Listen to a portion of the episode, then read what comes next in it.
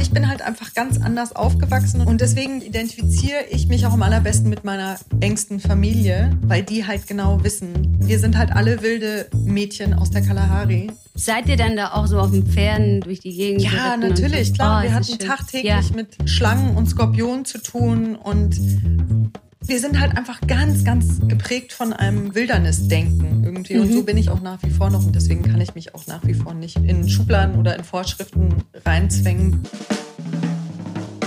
Hallo und herzlich willkommen zum Cosmopolitan Podcast auf ein Date mit. Ich bin Melanie Erstner, Chefreporterin bei Cosmopolitan und treffe seit Jahren große Stars und rebellische Genies von Clouseau bis Brad Pitt.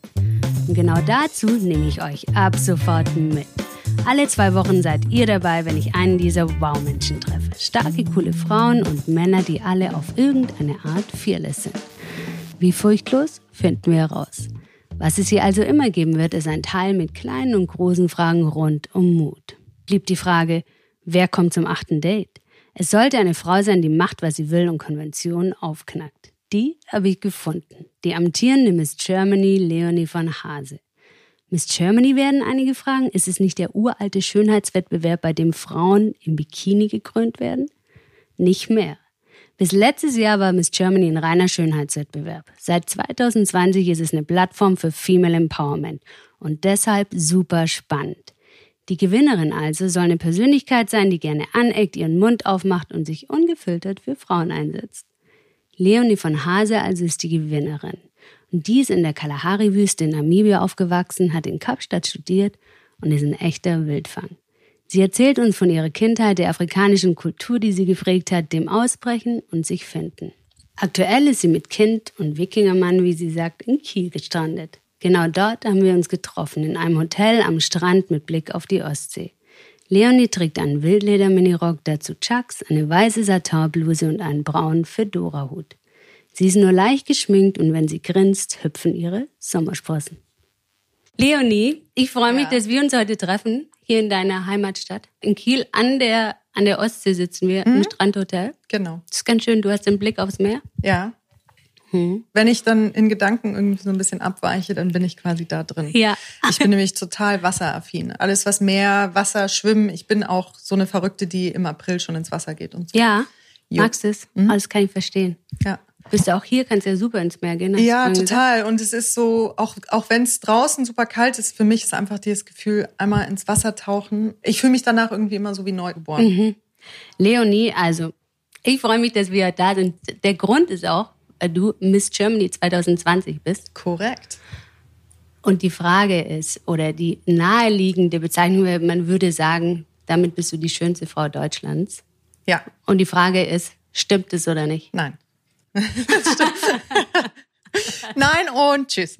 Ja. Nein. Ähm, ich bin nicht die schönste Frau Deutschland. Die Miss Germany Corporation hat in diesem Jahr einen sehr gewagten bzw. überfälligen Schritt ins Zeitalter getätigt und ähm, hat das Konzept komplett umgekrempelt. Es ist kein Schönheitswettbewerb mehr, sondern es ist jetzt offiziell ein Personality Contest. Also mhm. es geht keineswegs mehr darum, irgendwie Schönheitsideale zu standardisieren, weil dieses Konzept ist ja eigentlich, kann man auf jeden Fall so sagen, dass das Konzept der Schönheitskönigin durch den männlichen Blick geprägt ist. Mhm. Und in dem neuen Konzept geht es nicht null mehr um den männlichen Blick, sondern es geht darum, es ist nicht ganz von Frauen für Frauen, weil der Geschäftsführer Max Klemmer ist ja keine Frau, aber er ist mhm. ein sehr großer Frauenversteher und, mhm. und, er ist vor allen Dingen sehr gut, irgendwie die Psyche der Frau zu äh, verstehen und sie zu interpretieren. Also es ist auf jeden Fall ein Wettbewerb, der sich um die Frau dreht und, und in der Hinsicht ist es halt, wie gesagt, etwas, was äh, total überfällig war. Ja, war das auch der Grund, warum du dann auch mitgemacht hast? Absolut. Ja.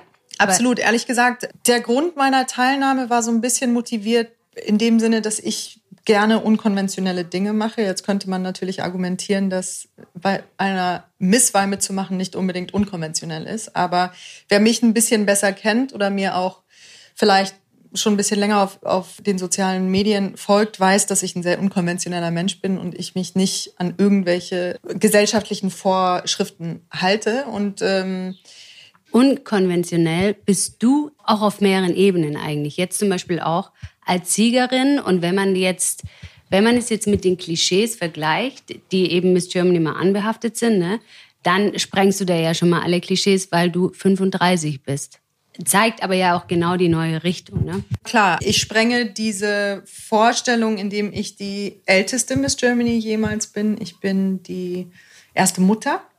Hm. Und ich meine auch wirklich die erste Miss Germany zu sein, die ganz offen ihre Meinung kommunizieren kann, in der Hinsicht, dass ich nicht wirklich ein Blatt vorm Mund nehme, wenn ich über Schönheitsideale rede oder Schönheitsstandards oder gesellschaftliche äh, Standards. Und jetzt haben wir es ja gerade schon angesprochen, dass du ja einen ganz spannenden Lebenslauf hast. Ne? Du bist ja in Namibia geboren genau. und aufgewachsen. Ja. Und jetzt hast in Kapstadt studiert. Mhm. Du hast englische Literatur, Medienwissenschaften und Schauspiel studiert. Genau. Und dann nochmal Markenstrategie mhm. obendrauf. Wie lange warst du in Namibia und warum hat sich dann jetzt nach Kiel verschlagen? Also, ich stamme aus vierter Generation Deutsch-Namibianer. Mein Großvater wurde in Kiel geboren als der einzige meiner Vorfahren in der Generation. Alle anderen mhm. waren auch schon, ähm, also meine Oma wurde in Tansania geboren, meine anderen Großeltern in damals Deutsch-Südwestafrika und ich bin komplett in Namibia verwurzelt. Und ich bin dort auf einer Schaffarm am Rande der Kalahari-Wüste aufgewachsen und bin mit sechs dann ins Internat gekommen. Das musste man so machen, leider, weil ähm, die nächste Schule halt einfach zweieinhalb Stunden entfernt war mhm. und ähm, meine Mutter verständlicherweise nicht vier kleine Mädchen zu Hause unterrichten konnte. Du hast drei Schwestern. Ich habe drei ältere ne? Schwestern. Ja. Mhm. Genau. Und dann kam ich, wie gesagt, mit sechs auf, auf ein Internat und dann mit 13 auf ein englisches Internat in Südafrika. Und bin dann in Kapstadt geblieben danach. Also habe so ein Gap Year, nennt man das, dass man so, so, so ein Ausjahr nimmt quasi zwischen Abi und Studieren, war ich in Deutschland und habe dann so ein philosophisches Seminar in Stuttgart gemacht und, und habe dann die, die andere Hälfte in Berlin gelebt und habe da ein Praktikum gemacht. Aber bin dann halt wieder zurück nach Kapstadt, habe dann mit Schauspiel angefangen und habe englische Literatur studiert, so Schauspiel und englische Literatur und dann habe ich mich verliebt und dann hat das mit dem Schauspiel zu viel Zeit genommen und dann habe ich es leider aufgegeben und das ist so wirklich das einzige große Bereuen in meinem Leben, dass ich Schauspiel äh, nicht ausgelernt habe. Aber das könntest du immer noch. Ne, ja, aber in, ja, aber in Deutschland ist es ja sehr ein sehr traditioneller mhm. Beruf. Ne? Da braucht man wirklich die Ausbildung von dem keine Ahnung, der Ernst-Busch-Schule oder ja. Genau. Mein größter Traum wäre eigentlich gewesen, als Theaterschauspielerin mich zu verwirklichen. Mhm. Das war immer so das, was ich total geliebt habe. Auch die ganze Kultur um das Theater und, oh, und aber Theater, vielleicht könnt ihr ja. Ja, du, so es ist never, never say never. Klar, das kann, kann, kann ja. auch irgendwann immer noch. Aber jetzt gerade. Ähm, ja. Gerade ist ein bisschen viel mit, ja, mit Kind und Welpe viel. und äh, Miss Germany. Und, genau, äh, genau. Und dann habe ich, wie gesagt, meinen Studiengang gewechselt. Dann habe ich irgendwann angefangen zu modeln und bin dadurch wirklich auch immer viel gereist und habe nebenher auch noch studiert. Und dann war ich Design-Einkäufer bei einem großen Start-up, fab.com. Südafrika hat ja eine sehr ausgeprägte, wirklich sehr innovative Designszene und auch Kunstszene. Ja. Hättest du da jetzt auch Tipps, was vielleicht auch manche jetzt sofort interessiert, wo du sagst, welche Designer sind jetzt angesagt oder auch Künstler, was würdest du? Südafrikanische Künstlerin Grace Cross ist zum Beispiel eine, oder Daniela Mooney ist, also ist eine super tolle Künstlerin, Designer Pischlik, das ist eine sehr gute Freundin von mir, die macht ganz tolle so so ornamentalen Schmuck mit äh, spiritueller Bedeutung. Mhm. Ähm, ja, auf jeden Fall bin ich dann über ganz viele Umwege, keine Ahnung, dann London, von London bin ich nach Berlin gezogen, dann bin ich wieder zurück nach Kapstadt gezogen und dann habe ich irgendwie in Kapstadt gemerkt, mh, hm, es, es juckt mich irgendwie immer noch wieder nach Europa zurückzukommen. Ich habe noch nicht genug von dieser europäischen Kultur für mich irgendwie entdeckt und vor allen Dingen die kulturelle Vielfalt, mal ins Theater zu gehen, mal für eine Woche nach Italien zu fliegen oder nach Paris oder so, das, das hat mir halt sehr gefehlt in Kapstadt. Das ist ja sehr weg vom Schuss.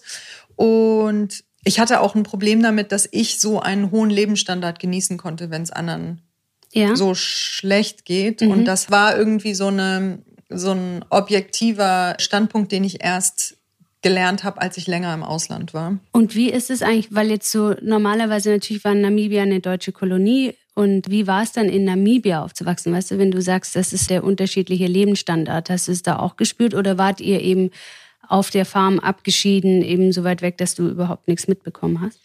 Also auf der Farm hatten wir tatsächlich eine ja, das war eigentlich wie eine Art Lebensgemeinschaft. Ne? Also die Arbeiter, die wir hatten, die waren eigentlich ein Teil von unserer Gemeinschaft. Wir haben zusammen Weihnachten gefeiert und hatten tagtäglich was miteinander zu tun. Ich bin mit ihren Kindern aufgewachsen. Also, also ich bin mit rassistischen Ideologien in meiner Kindheit nie in Konfrontation gekommen mhm. oder in Berührung gekommen. Selbst mein Großvater war schon involviert in den Verhandlungen. Für die Unabhängigkeit. Genau, für die Unabhängigkeit, genau. Und Namibia hat auch ein bisschen früher das Apartheid-System abgeschafft. Also Namibia ist grundsätzlich integrierter. Ich glaube, das südliche Afrika hat.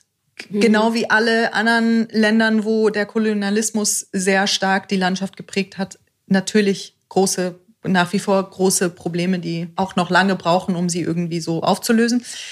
Aber der Unterschied von Namibia zu Kapstadt ist, dass Kapstadt ja irgendwie so eine Blase ist. Und ähm, Kapstadt wurde irgendwie von den Europäern so beschlagnahmt sozusagen und ist so ein kleines Florida geworden. Und da hat man halt ganz klar diese Have und Have-Nots, ne? Also die, die was haben und die nichts haben. Und in Namibia ist es grundsätzlich integrierter. Da gibt's auch eine äh, etabliertere farbige Mittelklasse. Mhm. Ähm, und das wiederum findet man dann in, in Johannesburg oder Durban auch. Aber Kapstadt selber ist halt so ein, so ein Mikrokosmos, der, ähm, ja, der, der mhm. eine ganz eigenständige Problematik mit sich ja. bringt. Aber wie gesagt, das ist jetzt auch wieder ein ganz separater Podcast. Ich finde es total spannend auch dich, weil du in, ne, man hat ja auch nicht oft jemand vor sich sitzen, der eben wirklich so ein, so ein Background hat und dann sagt, in, in dieser Kultur aufzuwachsen. Das ist ja schon ganz spannend und auch schön von dir die Seite zu hören und dann ein bisschen was zu erfahren. Und das ist ja auch was, was dich ausmacht und geprägt Klar, hat dann.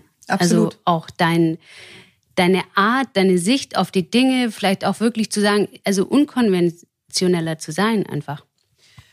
Und vor allen Dingen habe ich das, meine Sichtweise oder dieses Privileg in Anführungsstrichen in einem Kontinent und in einem Land aufzuwachsen, das vor 500 Jahren noch überhaupt nichts mit Europa zu tun hatte, so habe ich dann wiederum für mich als Verantwortung gesehen, jetzt bei den Protesten in Amerika und bei den Black Lives Matter Movements und so, eine gewisse Aufklärungsfunktion zu übernehmen. Mhm. Und ich habe ja viel auf meinen sozialen Medien auch immer wieder informativen Content gepostet. Ähm, ich habe, glaube ich, zwei Wochen lang mich wirklich nur ganz intensiv mit dem Thema beschäftigt. Ich hatte auch ein Takeover von Miss Saarland. Sie ist eine schwarze Frau, vor allen Dingen war sie die einzige äh, Person of Color, ähm, mhm. die bei Miss Germany in dem Finale dabei war. Und ähm, ich habe ihr quasi einen Tag lang mein Profil übergeben, damit sie es quasi aus ihrer Sichtweise mal, mal schildern kann und quasi mein Sprachrohr für, für mhm. sie und, und den Zweck quasi nutzen ja. kann. Und du hast auch deine sozialen Medien, war deine Plattform oder bist du auch noch in eine Talkshow oder so zum Beispiel dann auch? Ähm, nee, nee, das, das waren, nicht, ne? genau, das waren ja. einfach meine sozialen Medien. Ja. Ich, ich denke mir auch, weißt du, man, also man kann es auch übertreiben und dann kann es auch ganz schnell wieder so äh, rüberkommen, als ob man selber als ob man selber versucht, sich in, in ja, den Mittelpunkt ganz schwierig. ne? Und vor allem, man muss es ja auch bei dir dann wieder auf eine Reihe kriegen. Dann sieht man dich als blonde Frau, ne? Und dann genau. sagst du, äh, klärst du die Leute über Rassismus auf. Das müssen, die müssen ja erstmal deinen Background wissen dann, warum und du genau, genau so ist hast. es. Und genau. Ja. Und ich denke mir, also ich glaube, ich mache mich wahrscheinlich auf ganz vielen Ebenen angreifbar, weil wahrscheinlich viele Leute denken, boah, was hat die für eine Ahnung oder was hat die zu sagen? Die redet über Personality, aber hat selber, keine Ahnung, arbeitet selber als Model oder aber genau diese äh, Kontraste oder beziehungsweise dieses Schubladendenken, das ist ja wirklich etwas, was wir als Frauen schon ganz lange nicht nur von außen erleiden durch das patriarchische Denken, sondern auch untereinander. Und diese Idee, dass ich schön sein kann und schlau oder dass ich aus Afrika komme und trotzdem mich in Europa wohlfühlen kann oder was auch immer es sein mag, genau das ist irgendwie sowas, was ich echt versuche ein bisschen aufzuknacken. Und ich möchte mich nicht Menschen aufdrängen. Und ich glaube, entweder man kann sich mit mir identifizieren und man findet mich interessant oder man denkt sich, ja. oh, die, die alte nervt. Und Wie das ist auch in Ordnung. musst du wirklich mit diesem Klischee kämpfen? Groß, blond, mal hübsch, aber viel kann ja da nicht. Ähm das ist ja wirklich ein sehr blödes Klischee, ne? Aber ich, ich frage mich manchmal, wie sehr das wirklich, wie du auch gerade gesagt hast, in den Menschen noch drin ist dass man sofort bei sehr schönen Menschen verortet, ja, so, so schlau wird sie nicht sein. Das ist ja irgendwie immer wieder so auf dieses Kontroll- oder beziehungsweise Unterdrückungsdenken zurückzuführen. Ne? Also das sind ja alles irgendwie so Maßnahmen, patriarchische Maßnahmen, die uns aufgezwängt werden, um zu sagen, also vor allen Dingen, wenn Frauen gegeneinander bewerten. Ich glaube, dass wir untereinander nicht wirklich so diese Stutenbissige haben, aber es ist so über die Jahrtausende uns irgendwie so eingeprägt worden, dass wenn du dich nicht durchsetzt oder wenn du dich nicht über diese Frau erhebst, dann stiehlt sie dir dein Mann. Mhm. Oder, ne? Aber ich meine, wenn ich mir, gut, ich bin die jüngste von vier Mädchen, aber meine signifikantesten Connections, die ich in meinem Leben habe, die sind alle mit Frauen. Meine Frauen sind mir das aller, aller, aller Wichtigste diese Intimität und dieses Vertrauen, was man zwischen Frauen aufbauen kann, finde ich so spannend. Das ist echt mhm. so, ein, so, ein, spannendes Thema. Ja, das ist schön, dass du sagst. Und das ist davor, das ist ein, genau ist ein wichtiger Punkt, weil wir Frauen uns auch immer so durchkämpfen. Ne? Der Platz war ja so nach oben hin immer ein bisschen kleiner. Man musste sich nach oben durchkämpfen. Und dadurch ist dieses Konkurrenzdenken ein Stück weit entstanden. Aber das ist ja auch das Problem. Wir ja. denken, dass es, immer, dass es immer schmaler wird nach oben. Ne? Muss aber nicht. Genau, und, total, ja. genau. Und da, um das jetzt wieder auf den Miss Germany-Wettbewerb zurückzuführen, sage ich auch eigentlich immer gerne, es ist eigentlich kein Wettbewerb mehr. Weil wie kann in einem feministischen Umfeld es darum gehen, dass eine gewinnt, weil dann sind wir ja irgendwie wieder bei dieser Patriarchie und, und, dieses, mhm. und diesem Unterdrücken. Ne? Ist auch so ein bisschen wie Schneewittchen, Spieglein, Spieglein an der Wand, wer genau. ist die Schönste im ganzen Genau, also und, so, und ja. aber du, du könntest jede einzelne Teilnehmerin der Miss Germany 2020 befragen und sie werden dir alle sagen, dass sie nicht das Gefühl hatten, dass sie Verlierer sind. Mhm. Und ich habe auch nicht das Gefühl, dass ich die Gewinnerin bin, sondern ich bin eine Repräsentantin im Endeffekt von diesen ganzen Frauen. Ja. Und ich glaube, der Gewinn an der ganzen Sache waren diese drei Wochen in, dem, in diesem Personality Camp, wo wir wirklich ganz intensiv mit Coaches zusammengearbeitet haben. Wir haben Workshops bekommen. Wir haben wirklich Sachen fürs Leben mitbekommen und, und im Endeffekt, klar, habe ich jetzt in diesem Jahr vielleicht ein bisschen mehr ein größeres Plattform, aber im Endeffekt bin ich jetzt nicht die Schönste oder die Schlauste oder das finde ich ganz problematisch. Also ja, das ist wirklich so ein Umdenken muss da stattfinden, dass es es ist Platz genug für alle. Platz, so, genau, Platz für alle, dass mhm. es wirklich in die Köpfe geht und dass man sich gegenseitig unterstützt und nicht die Ellbogen rausholt. Absolut. Und zu denken, dass es nicht Platz für alle äh, hat, ist ja dann wieder zurück auf dieses Vergleichen ich sehe nicht so aus wie die, deswegen werde ich es auch nicht schaffen oder ich bin nicht so, ne? Und das finde ich sehr problematisch und mein Slogan ist so ein bisschen alles zu deiner Zeit und, und das ist halt wirklich super wichtig, dass jede Frau für sich oder auch jedes Mädchen für sich lernt, ey, geh dein eigenes Tempo. Mhm. Ja, das ist ein schöner Satz eigentlich. Alles zu deiner Zeit ist schön. Du hast auch auf Instagram, habe gesehen, von Anais Nin so ein schönes Zitat gepostet. Oh, ich liebe ne? sie. Ja, ja. Ja, die ist toll, weil ich, äh, du kannst es mal auf Englisch sagen. Hast du es im Kopf? Here came a time when to remain tight in a bud seemed more painful than the risk it took to blossom. Also das kannst du wahrscheinlich besser übersetzen oder du hast es da. Ich weiß nicht, ich habe das ja, aber du kannst auch, es kommt der Tag, da das Risiko in der Knospe zu verharren irgendwie schmerzlicher wurde als das Risiko zu blühen. Mhm. Das ist total poetisch, ne? Oh, ich liebe, aber ich liebe auch Anis Nin. Also ich finde sie, ich, mhm. finde sie ganz, schon, schon ganz lange immer ganz, ganz, ganz toll. Ich finde auch sehr viel Kraft so in Schriftstellern, äh, Schrift, ja. Schriftstellerinnen. Afrikanische Literatur ist auch tatsächlich so Diaspora. Ja. Das ist so mein, meine Lieblingskategorie. Wie gesagt, ich liebe Anis Nin. Und sag mal, dieses Zitat, aber hat es auch für dich persönlich noch irgendwie einen, so einen ganz speziellen Bezug? Absolut. Das ist etwas, was ich mir, also wann, wann habe ich das erste Mal dieses Zitat gelesen? Vor, ich glaube, wahrscheinlich über zehn Jahren oder so. Und das hat mich irgendwie immer... Ähm, immer verfolgt. Er hat auch eins, I am a mermaid, I love depths and have a great fear of shallow living oder irgendwie sowas. Also ich bin eine Meerjungfrau, weil ich Tiefe liebe, aber ganz große Angst davor habe, ein oberflächliches Leben zu leben. Also ich meine, sie war ja auch eine sehr skandalöse Frau eigentlich zu ihrer Zeit, ne?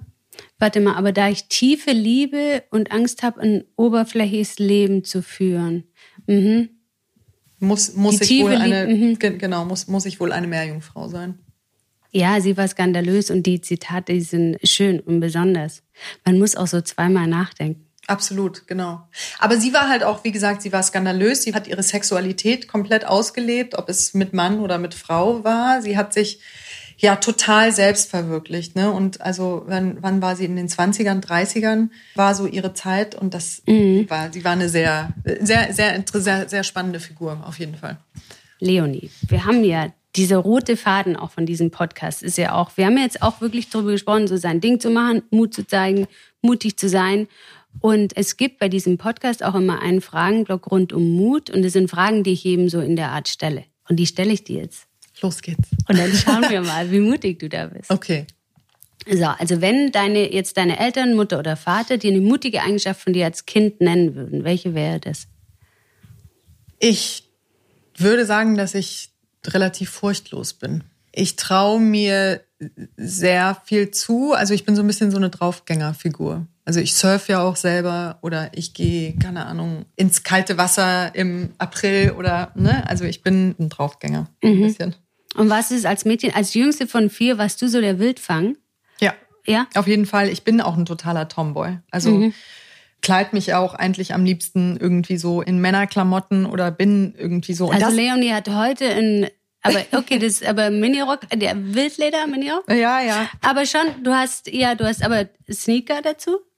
Ja, also heute, aber das ist auch wieder so ein Kontrastprogramm. Aber mhm. heute habe ich auch habe ich so einen Charakter. Also heute bin ich so die, die also die, heute heute mal Charakter. Ja, heute Charakter. bin ich das Cowgirl. Genau. Ja. Genau. Aber das fand ich ja auch so witzig, ne? Dass ja nach wie vor irgendwie so die Kritik, die in mir gefunden wird. Ja, also das ist ja so lächerlich, die muss einen Hosenanzug anziehen, um irgendwie ihre Stärke zu beweisen, weil ich ja am liebsten irgendwie Hosenanzüge Stand oder sowas. Da auch ne? Ja, das auch. Also was die Medien, wenn sie nicht die wenn, wenn ich ihnen nicht freiwillig was liefere, dann kommen dann immer so Sachen mhm. wie, also, oder ich krieg dann auch ab und an Nachrichten auf Instagram irgendwie, ja, das ist tot, oder Kommentare unter meinen Posts, dass das ja so lächerlich ist. Keine Frau, die Sie kennen, müsste sich jemals einen Hosenanzug anziehen, um sich zu beweisen. Und das meine ich halt. Ich, ich eck halt viel an, weil viele vielleicht einfach nicht wissen, ey, was, was ist denn das für eine Frau? Weil ich halte mich halt wirklich an überhaupt keine vor, also du, du bist blond und groß und Oh, jetzt sind wir wieder da. du weißt du, so alle Klischees. Und dann kleidest du dich unkonventionell und keiner kriegt dich mehr in irgendeine Schublade rein, weißt du, Leon? Ja, das, ist halt auch genau, schwierig das, für die Menschen. Ja, das ist sehr schwierig. Genau, und es tut mir auch wirklich leid, dass ich jetzt hier so eine Rechenaufgabe der Menschheit vorlege. Nein, aber ja, keine Ahnung. Also ich äh, ich glaube, ich bin halt einfach ganz anders aufgewachsen und deswegen, glaube ich, identifiziere ich mich auch am allerbesten mit meiner engsten Familie, weil die halt genau wissen, wir sind halt alle wilde Mädchen aus der Kalahari. Seid ihr dann da auch so auf den Pferden durch die Gegend? Ja, natürlich, klar. Oh, wir hatten tagtäglich ja. mit Schlangen und Skorpionen zu tun und ne, wir sind halt einfach ganz, ganz geprägt von einem ganz wilden, so, so Wildernessdenken irgendwie. Mhm. Und so bin ich halt auch nach wie vor noch. Und deswegen kann ich mich auch nach wie vor nicht in Schubladen oder in Vorschriften reinzwängen. Dann bleibe ich mir selbst überhaupt nicht treu. Ja. Und Leonie, was ist deine größte irrationale Angst? Da musste ich tatsächlich sehr lange drüber nachdenken. Mm, aber ich denke, dass meine größte irrationale Angst ist, irgendwann so im Alltäglichen äh, unterzugehen oder so ein zu sehr häusliches Leben zu leben. Aber der Witz ist, und das ist so der große Kontrast, ist, dass ich irgendwie durch meine ganzen Zwanziger immer nach so einer Heimat gesucht habe. Dadurch, dass ich natürlich sehr früh aus dem Elternhaus musste ins Internat, bin ich ja, vielleicht ist das jetzt nicht so ganz das richtige Wort, aber so, so leicht rumgeirrt und habe ganz lange irgendwie nur so nach meinem Anker gesucht. Mhm. Und den habe ich tatsächlich hier in Kiel gefunden. Durch die Liebe, durch meine Familie, durch auch irgendwie so dieses Heimkehren, dadurch, dass mein Großvater hier geboren wurde. Ich habe es hier total gefunden, aber und, und ich lebe auch überhaupt kein konventionelles Leben. Also ich lebe in einem wunderschönen großen Haus, ich habe einen Gemüsegarten, ich erziehe meinen Sohn in Englisch, also er wächst. Aber ist ein großes Haus, ist doch. ja, stimmt, da, ja, ja, stimmt, konventionell, dann, sind, dann sind wir ja. ziemlich konventionell, aber es ist ein altes Haus, also es sind überall Spinnenweben. Die werden nicht weggemacht. Nein. Extra, ja. Ähm, genau. Sonst Wieder die Konvention, ja. ja. genau. Kannst, kannst du mich mit einem Staubwedel? Doch, das mache ich tatsächlich. Und deswegen glaube ich, diese Corona-Zeit hat mir auch so ein bisschen so diese Phobie gegeben davor. Ich bin die ganze Zeit nur am Spülmaschinen ein- und ausräumen. Ich bin die ganze Zeit nur am Wäsche falten. Ich, ne? Und ich glaube, das gehört auch dazu, neue Aufgaben oder dieses, diese familiären Veränderungen auf sich zu nehmen, zu akzeptieren, dass das Leben einfach ein Stück weit langsamer wird und ähm, das aber trotzdem nicht heißt, dass das Leben jetzt öde ist. Mhm. Ja, und du kannst ja wirklich dann einfach zwischendurch mal ein bisschen weniger sauber machen und mal ein paar, paar Tierchen von draußen reinlassen. Ja, ja gut. Du, ich habe auch schon genug Tierchen, also mein, mit meinem dreijährigen Sohn und unserem Welpen Ja. und Schau mal, das ist tatsächlich dann eine irrationale Angst. Aber es ist ja auch, Das es ist ja auch, auch. es ist ja total spannend, welche irrationale Angst es ist. Das ist so eine Urangst ja dann auch so ein, so ein bisschen, ne? Aber weißt du, diese Urangst ist tatsächlich genauso wie ich diese Urangst habe, irgendwie von dem weißen Mann unterdrückt zu werden. Ne? Und das ist diese Urangst, die bei mir genetisch drin ist. Denn ich komme aus einer Linie von abenteuerlustigen Menschen. Die sind äh, ins Ungewisse nach Deutsch-Südwest, die sind auf ein Schiff gestiegen und sind dann nach Deutsch-Südwestafrika ausgewandert, äh, haben ihre Familien sozusagen nie wieder gesehen, haben sich da wirklich mitten in der Wildernis irgendwie eine Existenz aufgebaut. Das ist bei mir total drin. Deswegen ist es auch für mich ganz schwierig irgendwie. Ich habe es ein paar Mal schon geschafft, einen Job zu haben, also eine feste Anstellung, aber das war für mich irgendwie auch, das, das war ganz schwierig für mich irgendwie. Bisschen so wie eingesperrt sein, so. ja, genau. Ja. Das, das hat Ja. irgendwie nicht so, das, das war echt ein, schwier, schwierig für mich. Hattest du in deinem Leben mehr Angst vor Männern oder Frauen? Sehr gute Frage. Ich glaube tatsächlich vor Frauen, obwohl ich Männer auch sehr beängstigend finde, muss ich sagen, weil ich Frauen, ich, ich verstehe die, die weibliche Psyche sehr gut, aber Männer verstehe ich so, obwohl doch, ja, ich verstehe sie so und so. Ich finde sie teils ein bisschen zu kompliziert, oder nein, sie würden das gleiche über uns sagen. Ich finde ich find sie teilen ein bisschen nervig, so dieses Ego-Getue, weil sie sich nicht so sehr Ja. mit sich selber auseinandersetzen. Aber ich glaube tatsächlich, dass es wahrscheinlich Frauen sind. Obwohl vielleicht 50-50, ich weiß es nicht so genau. Da müsste ich noch mal ein bisschen in mich gehen. Und wann hast du dich zuletzt von einer Entscheidung gedrückt und warum? Mm. Ich würde sagen, wahrscheinlich vor ein paar Wochen, weil ich das Ganze noch mal auswarten wollte. Auf einer sehr persönlichen Ebene. Ich werde jetzt aber nicht ins Detail gehen.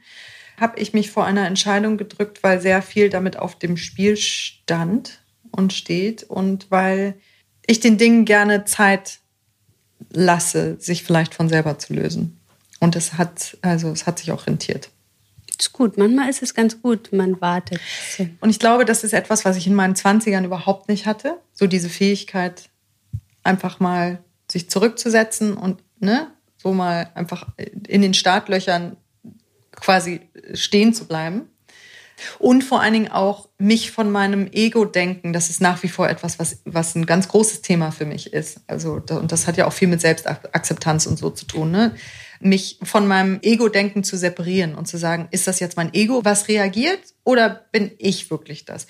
Muss ich das jetzt persönlich nehmen, wenn jemand das tut? Oder ist es besser, wenn ich Verständnis für diese Person aufbringe, statt darauf zu reagieren, was sie gerade mir angetan haben, in Anführungsstrichen.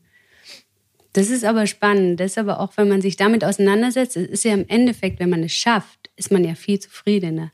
Aber das Ja, ist aber das ja ist ein Proz- ganz schön großer Prozess. Absolut, absolut. Und ich merke auch, wenn ich, im Englischen gibt es so, einen- so einen Ausdruck, if you drop the ball. Ne, wenn ich den Ball fallen lasse, dann muss ich wieder, dann muss ich wieder ganz viel Arbeit leisten. Also ich weiß, dass ich, ich glaube ja sehr daran, dass im Leben immer so Aufgaben oder Hindernisse einem in den Weg gestellt werden, um entweder daran zu lernen, weil es geht ja nichts weg, bis du, das ist jetzt auch wieder ein englisches Sprichwort, nothing goes away until it teaches you what you have to learn from it. Also äh, die Dinge verändern sich nicht, bis du daraus gelernt hast. Und ich merke, dass wenn ich mich äh, zum Beispiel, um jetzt auf dieses Hindernis zurückzukommen, diese Miss Germany-Sache, es ist jetzt kein Hindernis, überhaupt nicht, aber es hat mein Leben halt nochmal in eine ganz neue Richtung geprägt. Und, und für mich ist halt, glaube ich, genau dieses mit dem Ego auseinandersetzen oder wie die Presse jetzt über mich spricht. Ne? Ich hatte das ja vorhin schon angesprochen, dass ich, äh, dass Leute das lächerlich finden, dass ich ein, oder manche es lächerlich finden, dass ich einen Hosenanzug trage oder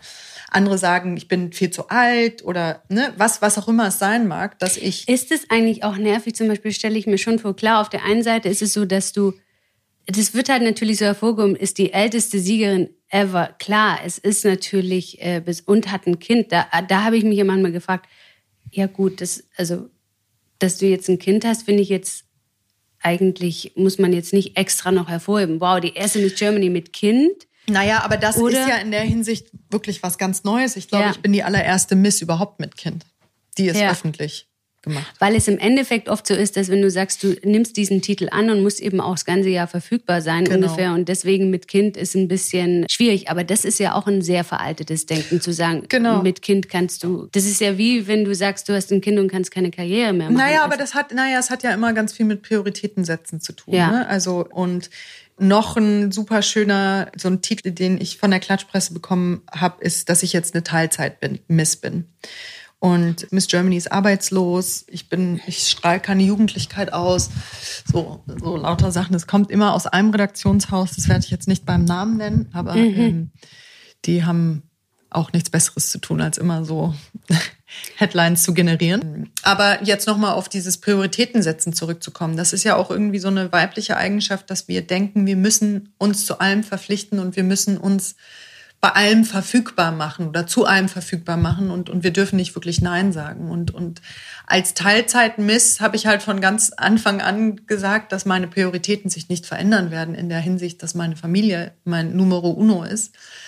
Und dass, ja, meine Aufgabe als Miss Germany sich dann da irgendwie rumrum fügen müssen. Und das ist halt auch wieder sowas, wo ich angeeckt habe, weil ich als Frau Grenzen ziehe und, und ähm, ich sage, ja, das hier ist mein, ne, das, das sind quasi meine, ähm, these are my conditions, also das sind so meine Konditionen. Genau. Mhm. Ich finde ja, wenn man es wieder so auslegt, ist ja Teilzeit Miss Germany eigentlich auch, es muss ja gar keine Beleidigung sein. Nö, es ist absolut ja, nicht. Also es ist ja im Endeffekt, wenn du Teilzeitjob haben viele Mütter dann. Also es ist ja du, aber, eher sehr modern. Aber weißt du, wer diese ja. Titel immer schreibt? Hm? Ja, ein alter ja. weißer Mann.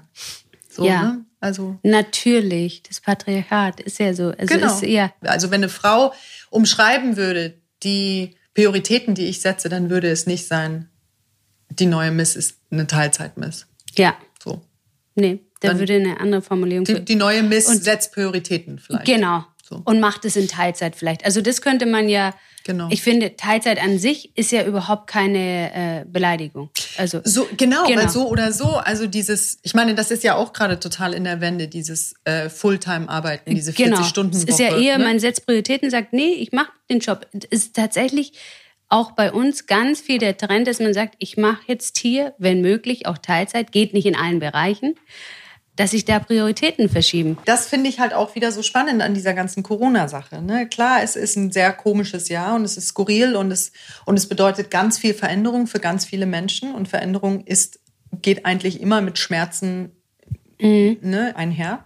Aber ich glaube, auf einer gesellschaftlichen Ebene haben wir gerade so viel Chance und, und Potenzial für, für wirklich große Veränderungen. Ich hoffe nur immer wieder, dass die Menschen dann immer wieder irgendwie in sich kehren und nicht in zwei Jahren ändern. Das ist natürlich so ein, so so ein langwieriger Prozess, aber alleine, dass es jetzt schon irgendwie sowas losgeruckelt hat, finde ich super, super spannend. Schon länger lebst du ja diese bisschen nachhaltiger auch, ne? Und du, du hast auch gesagt, du hast ja dein eigenes Label und da verkaufst du Vintage-Sachen. Du trägst nur Vintage.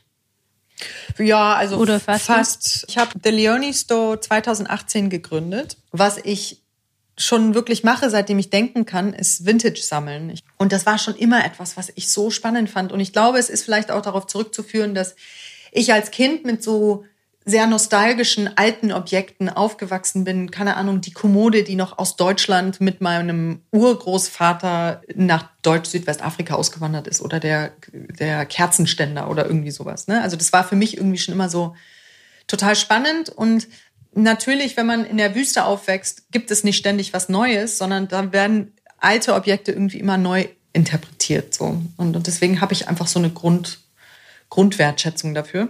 Ja, dann hat Doreen halt irgendwann zu mir gesagt, ey, mach doch einen Vintage Store auf, weil ich ständig irgendwie gefragt wurde, wo hast du denn das her? Boah, mhm. cool, so, ne? Ja, und, und so kam es dann halt dazu und das hat halt auch ganz gut dazu gepasst, dass, also mein, mein Lebenspartner ist, wie gesagt, selbstständig und er ist, er ist viel unterwegs und dadurch bin ich in erster Linie Mama und das ist auch meine größte Priorität. Du hast einen dreijährigen Sohn, gell? Ich glaube, Dreieinhalb, genau. Mhm. mhm. Und ja, das mit dem Vintage Store hat dann irgendwie so ganz gut da reingepasst und ich mache das halt alles alleine von vorne bis hinten. Also ich source, ich bringe die Sachen zum Schneider, zur Reinigung. Ich verpacke sie selber, ich fotografiere sie an mir mit einem äh, Selbstauslöser. Ja, das ist ja wieder ganz praktisch, dass du ein Model bist. Ne? Ja, ja, ja, aber es ist halt sehr viel, von Anfang ja. bis Ende ist es halt ja, sehr viel und leider ist es natürlich jetzt irgendwie auf der Strecke geblieben. Mhm. Es ist ein sehr spannendes Projekt in Entwicklung. Kleiner Teaser, Kleiner es wird Teaser. bald wieder mehr Vintage geben. Ja, Leonie. beziehungsweise Leonie Vintage inspiriert. Komm, wir sagen noch, wie ist die Adresse deines, äh, deines Vintage Stores? Da könnt ihr mal vorbeischauen und bald könnt ihr da auch wieder was kaufen. Leonie, was würdest du sagen, was hilft dir zum Beispiel, wenn du mal Angst hast, gibt es für dich so einen so Muttrigger? Sind es Menschen? Ist es eine Meditation? Ist es... Es ist auf jeden Fall eine Dusche. Also mhm. Duschen ist für mich irgendwie immer so. Ich bin kein Badewannenmensch, aber Duschen, also Wasser, wenn ich irgendwie für mich Klarheit brauche, ist Wasser immer sehr wichtig. Entweder ins Meer springen oder eine Dusche nehmen oder so. Das ist, ähm, ich trinke auch sehr viel Wasser. Mhm. Ähm, das, das gibt, ja, das, mer das merke ich auch immer, wenn ich ja. mich irgendwie unausgeglichen fühle, dass Wasser, die Abwesenheit von Wasser eine ganz große Rolle spielt. Meditation auf jeden Fall. Podcasts auch mhm. immer, spielen bei mir auch echt immer eine, eine große Rolle. Ein Anruf mit meiner Mutter, ein Gespräch mit meiner Mutter, das, das hilft auch sehr viel. Ja, was hilft noch mit Angst? Bachblüten. Ja? Ja, auf jeden Fall. Ja. Also da glaube ich auch auf jeden Wie Fall. Wie dosiert man die? Du, die, da gibst du so ein paar Tropfen in, in Wasser oder direkt auf die Zunge. Also es gibt ja auch diese Rescue-Tropfen. Ähm, mhm. das, das hilft irgendwie auch immer. Aber was bei mir ein ganz großer Schlüsselmoment eigentlich war, dass ich für mich selbst gemerkt habe oder mir selber den Gefallen getan habe, eine Sprachtherapie zu machen.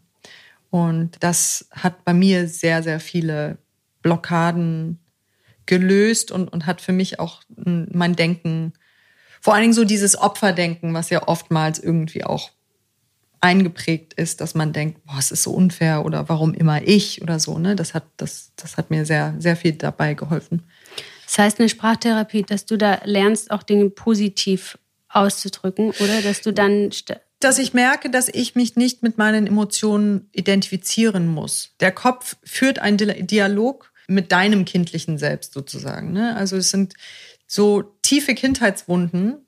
Bei mir war halt sehr prägend zum Beispiel, dass ich sehr früh schon von meiner Mutter getrennt wurde und ich wurde als, als Kind in, im Internat extrem gemobbt. Wie alt warst du? Sechs. Hm. Genau, und, und es war auch eine sehr, also ein sehr physisches Mobbing und das hat bei mir sehr viel, also ganz, ganz tief eingeprägt, dass ich eigentlich ja wertlos bin und ja, dass, dass dieses abgestoßen, sich immer abgestoßen und aus, ausgeschlossen zu fühlen, das ist so, das, das ist jetzt einfach so, das ist bei mir drin. So. Und ähm, durch halt eine psychologische Therapie habe ich auch verstanden, dass diese frühkindlichen Trigger oder diese frühkindlichen Erfahrungen jetzt in der Gegenwart bei mir Gedanken prägen, die aber die, die ich aber eigentlich ich, ich habe die Wahl dazu. Ich muss mich nicht mhm. damit identifizieren.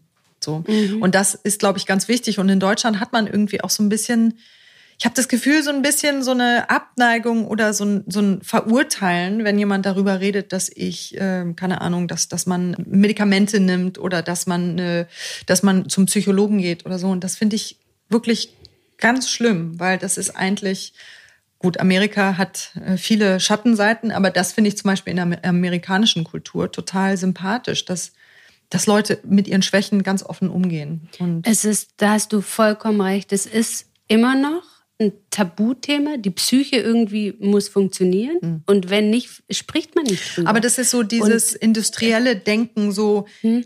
wir müssen arbeiten. Das ist sehr deutsch, glaube ich. So voran, laufen, es muss funktionieren die Maschine. Ja, wahrscheinlich. Ich, ich glaube, dass da auch was passiert, aber wie du sagst, ist es schön, auch mit seinen, weißt du, dass man auch seine Schwächen zugeben kann. Und, Und ich glaube, also ich glaube tatsächlich, das ist etwas, was mich auch ziemlich prägt. Ich bin sehr d'accord mit meinen Schwächen und ich, und ich identifiziere mich auch total mit meinen Schwächen und, und ich habe irgendwann mal für mich beschlossen, ich bin lieber glücklich als perfekt. So und und verletzlich zu sein und mit meinen Schwächen umzugehen, ist das, was mich eigentlich so durch den Tag bringt. Weil wenn ich so ein perfektionistisches Denken an den Tag bringe und sage, ich muss immer einem bestimmten Standard von mir selbst entsprechen, dann werde ich, glaube ich, nie glücklich. Mhm. Und ich glaube, dann setze ich mich so ständig unter Druck, dass ich daran vergehen werde. So, und der Druck ist ja von extern schon enorm. Ich glaube, das ist, das, das ist für mich ein, ein ausschlaggebender Punkt, einfach mich, mich in meinen Schwächen und meiner Verletzlichkeit komplett zu akzeptieren und mich auch so zu zeigen nach außen. Ja. Hm. Das, das Wort zum Sonntag. Punkt. Ja, das Wort zum Sonntag am Freitag. Das finde ich gut, Leonie. So, sag mal noch.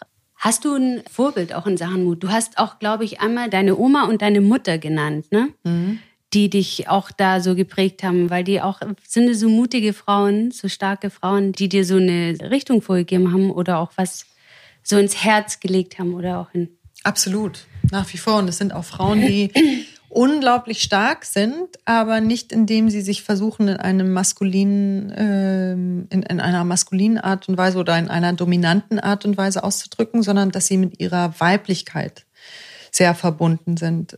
Und ich glaube, das ist auch wieder so ein bisschen dieses negative Gefühl, wenn man über Schwächen redet, dann denkt man, oh, Frauen schwach, ne, zimperlich, so. Aber für mich sind diese weiblichen Eigenschaften auch von Schwäche zeigen und so, das das ist für mich total spannend. Und meine, meine Oma und meine Mutter sind beide wirklich unglaublich zähe Frauen. Ich meine, meine Mutter hat vier kleine Mädchen mitten in der Kalahari-Wüste großgezogen und hat nebenher noch wirklich ein, ein sehr, also ein, ein, sehr großes, ja, eine Art Entwicklungshilfeprojekt gegründet und und dadurch sind halt wirklich ist also ist wirklich ein Business entstanden, was unsere Familie auch total ernährt hat. Und ähm, weil natürlich in der Landwirtschaft bist du total vom Regen abhängig. Und es gab also zwischendurch irgendwie sieben Jahre Dürre, ne, wo, wo natürlich dann die Farmerei nicht weitergeht kann.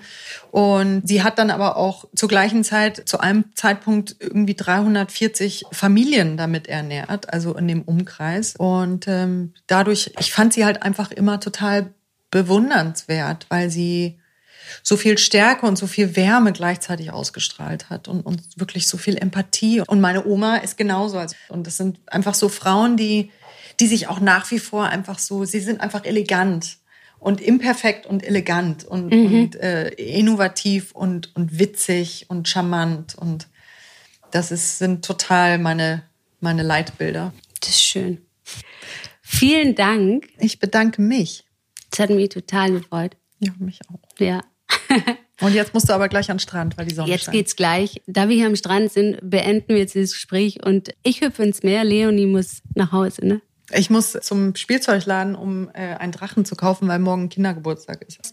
Hier sind noch so ganz unschuldige Rituale wie Drachensteigen und keine Ahnung Angeln und ja vor allem schön Kindergeburtstag mit Drachensteigen lassen. Also ja. so einfach. Ist doch schön. Ursprünglich. Und genau das ist auch der Grund, nachdem ich in London, Mailand, Athen, Berlin, weiß nicht wo gelebt habe, ist für mich Kiel so diese Bodenständigkeit, dieses auch eine gewisse Unschuld irgendwie oder so dieses Unangerührte und die Natur und das Meer und auch dieses leicht raue, ne, wenn das Wetter hier schlecht ist, dann ist es ja richtig schlecht und so. Ich, ich liebe es einfach. Das mhm. ist für mich so total essentiell und echt. Ja. Und Leonie, weißt du, was ich gar noch gedacht habe? Willst du noch eine Message an die Cosmo-Hörerinnen sagen, wenn dir was einfällt? Noch so einen Satz, den du gerne mitgeben möchtest. Oder auch zwei. Wir Frauen stehen nicht in Wettbewerb miteinander und zueinander.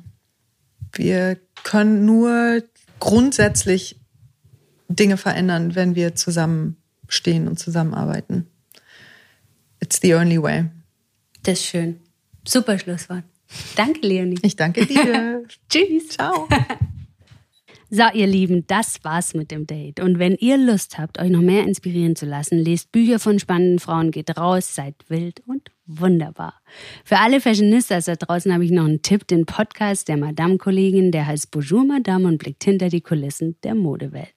Und wenn ihr keine Folge von Auf ein Date mit verpassen wollt, dann abonniert doch den Cosmopolitan Podcast auf Spotify, iTunes, Google und überall, wo es Podcasts gibt. Und wenn ihr wollt, schreibt gerne eine schöne Bewertung dazu. Wir hören uns in zwei Wochen wieder, dann mit der bezaubernden Joy de Nalani. Ich freue mich jetzt schon. Bis dahin, macht's gut. Tschüss, eure Melanie. Hey Melanie, hier ist die Leonie.